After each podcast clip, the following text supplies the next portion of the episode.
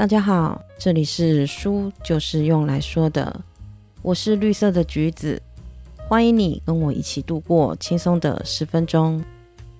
最近我又重新看了一次《知否知否，应是绿肥红瘦》。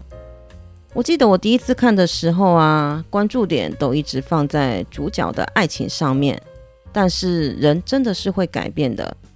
这一次，我的关注点变成了剧中的一些生活的细节，非常的想要了解这些生活究竟是真是假，是真的如同影视剧一般，还是只是想象出来的美好呢？之前说过，由王磊所写的《古人原来很会过日子》，因为时间跟篇幅的关系，我只有说了关于吃这方面。今天让我们继续来说一说那些影视剧中出现的古代剧情，到底真实性有多少？是充分的还原呢，还是一直在让我们谬误呢？第一个，我们先来说说常常把嫡女放在嘴上的卢兰。古代的嫡庶差距真的这么大吗？可以让卢兰每每都拿出来把墨兰气得跳脚？其实这个真的是被影视剧给影响的。我们先来说一下如何区分嫡庶。古代的婚姻制度是一夫一妻多妾制，妻和妾不仅地位差距大，生下来的孩子也有嫡庶之分。影视剧很容易把这个话题啊拿来当成剧情的主要结构，所以会让我们产生了嫡庶差距很大的一个印象。但是追根究底，中国的古代是实行重复法则，意思就是孩子的身份阶层跟社会地位取决于孩子的父亲和母亲无关。如果爸爸是贵族出身，你也会是个贵族；但是如果爸爸是一个贱民，你生下来也就是一个贱民。如果你的母亲是贱籍，但是被贵族收为妾室，那么孩子还是随父亲就是一个贵族。举一个例子来说，康熙的第八子胤祀，他的生母就是新者库的奴婢，属于贱民阶层。但是由于父亲是康熙，他一出生就是皇子，长大后还被封为亲王，位列贵族行列。在古代的家庭关系里面，子女无论嫡庶，在宗法上都是父亲和正妻的儿女。妾室按今天的话来讲，就是一个代孕工具和奶妈而已。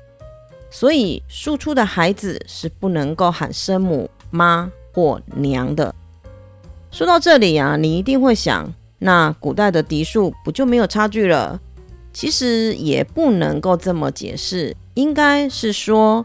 随着时代跟阶层的不同，嫡庶的差距也有发生变化。我们先按阶层来说，哈，越是金字塔上层，嫡庶的差距就越大。因为我们常常听到的嘛，有皇位要继承，因为上层人通常都有爵位要继承。按照古代的宗法制，爵位一般都是由嫡长子来继承的，庶子是完全没有机会的。还有一些家族的祭祀活动啊，也都是由嫡长子来担任主持，所以嫡子的身份通常会比庶子要再高一些。那按照时代来讲，嫡庶的差距会随着时代的推移越来越小。先秦时期因为有分封制，所以必须要确认嫡庶顺序。从宋朝到南北朝，因为氏族的势力强大。而且士大夫看重血统纯正，所以嫡庶的差距依旧颇大。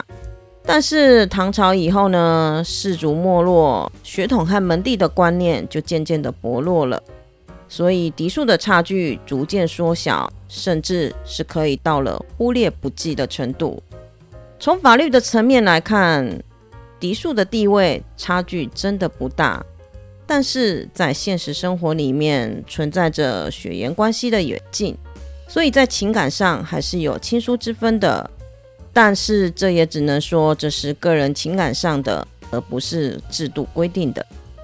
总结来说，古代的嫡庶差距不像影视剧演的那么的夸张，特别是平民，毕竟他们连纳妾都很难，哪来的嫡庶之别呢？接着，我们再来说一说“知否知否”常常会听到的一个台词：“宠妾灭妻”。古人真的会像剧中的盛老爷一样宠爱着小妾，厌恶正妻吗？前面我们有提到，妻和妾不仅地位差距大，生下来的孩子也有嫡庶之分。尽管他们都是夫君的伴侣，但是妻是家中的女主人，妾则是奴仆。这是不可僭越的，也不能失了次序。唐朝与宋朝的律法，贬妻为妾，以妾为妻，可是都是要判处徒刑的哦。这里的徒刑指的是剥夺罪犯一定期限的自由，而且要强制的服劳役的刑罚。明朝的大明律更有规定，妻在以妾为妻者，掌九十，并改正。若有妻更娶妻者，亦杖九十，离异。你要知道，九十大板真的是可以要了人的半条命哦。所以，古代是明文的规定：一日为妾，终身是妾。即使正妻过世了，也不能够把妾扶正。当然啦，在现实生活中，一定会有人这么做，但毕竟这是家事，只要别人不举报，官府也是睁只眼闭只眼。但是娶妾这件事情在法律上是得不到支持的，所以在社会舆论上，大家通常也都是会嗤之以鼻的。为了维护社会的纲常伦理，古代的律法通常是站在妻子的这一边的，所以古人对宠妾灭妻的行为是采取否定的态度。在古人的眼中，宠妾灭妻是严重的生活作风问题。会被贴上道德败坏的标签，这样相当于社会性死亡了。所以盛老爷的做法是不能在古代生存的，更别说什么仕途和步步高升了。说了古人不会宠妾灭妻，让我想到了小时候常常会看的琼瑶连续剧里面的小妾，常常会受到正妻的虐待。这个部分真的是还原了古代上流阶层的生活。小妾因为得到了男主人的宠爱，妻子可能基于保护自己的利益或地位，甚至是出于嫉妒吧，都会故意的针对小妾，或者是为难小妾。更严重的，可能会找个理由把人打死都有。按照唐宋的法律规定，妻子杀死妾婢，顶多判一年徒刑。倘若妻子还可以证明自己是失手，还可以赔钱了事。所以在现实生活里面，小妾每天都是小心翼翼的活着，更别说什么挑战妻子的权威啊、大小声啊，这是不可能的。万一失手被杀了，别人是可以全身而退，你就只是一个孤魂野鬼喽。从现在人的想法来看啊，古代的女人生活确实很可怜，没有可以赖以为生的技能，只能够依附着男人而活。最终成为了没有话语权的菟丝花，这个是时代的眼泪，但是也可以让现代的我们引以为戒。真的是靠山山倒，靠人人倒，靠自己最好。古代是一个男权社会，女子的社会活动一直都会是受到限制的。在这样的背景下，女子可以受教育吗？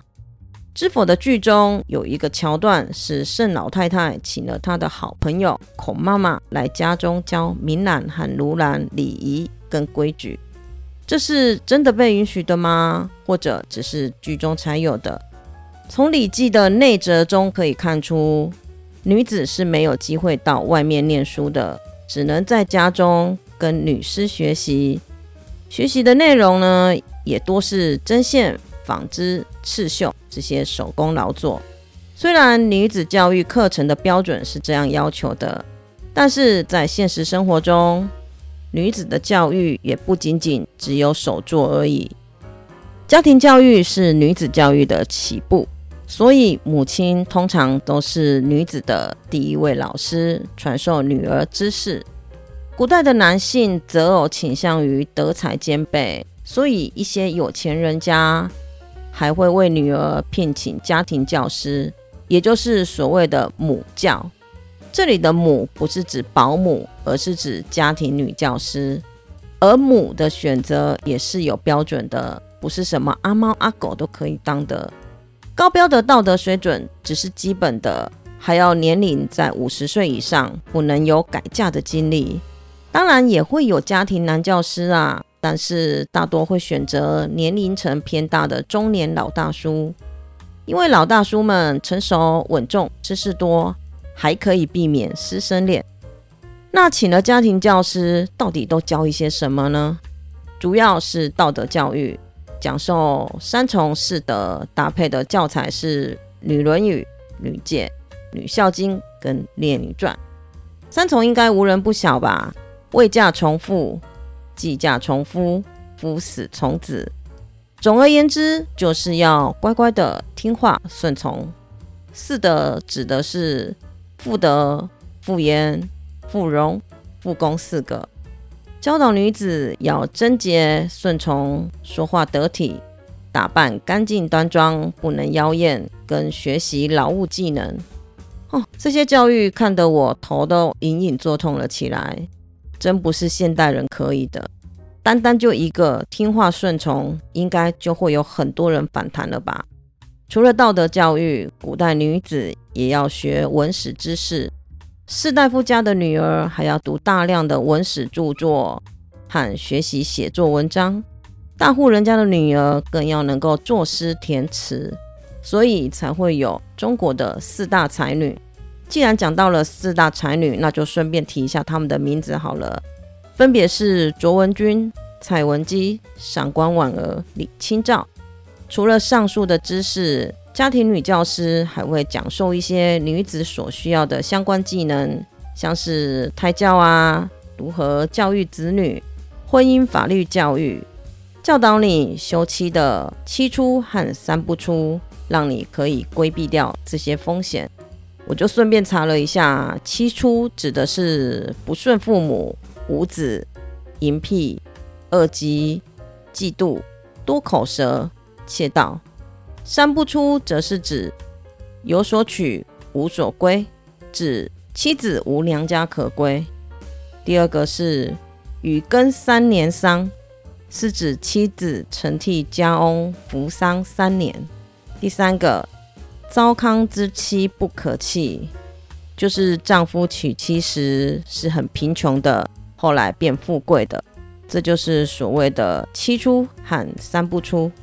整体而言，虽然古代的女子教育内容广泛，但是还是以德育为主。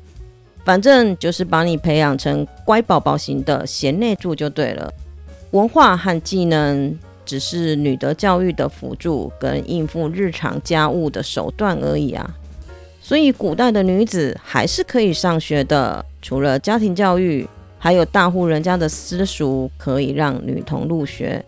到了明清时代，男女同一个私塾的情况也不算是很稀少，所以盛老太太邀请闺蜜教孙女礼仪，这个是真的可以存在的。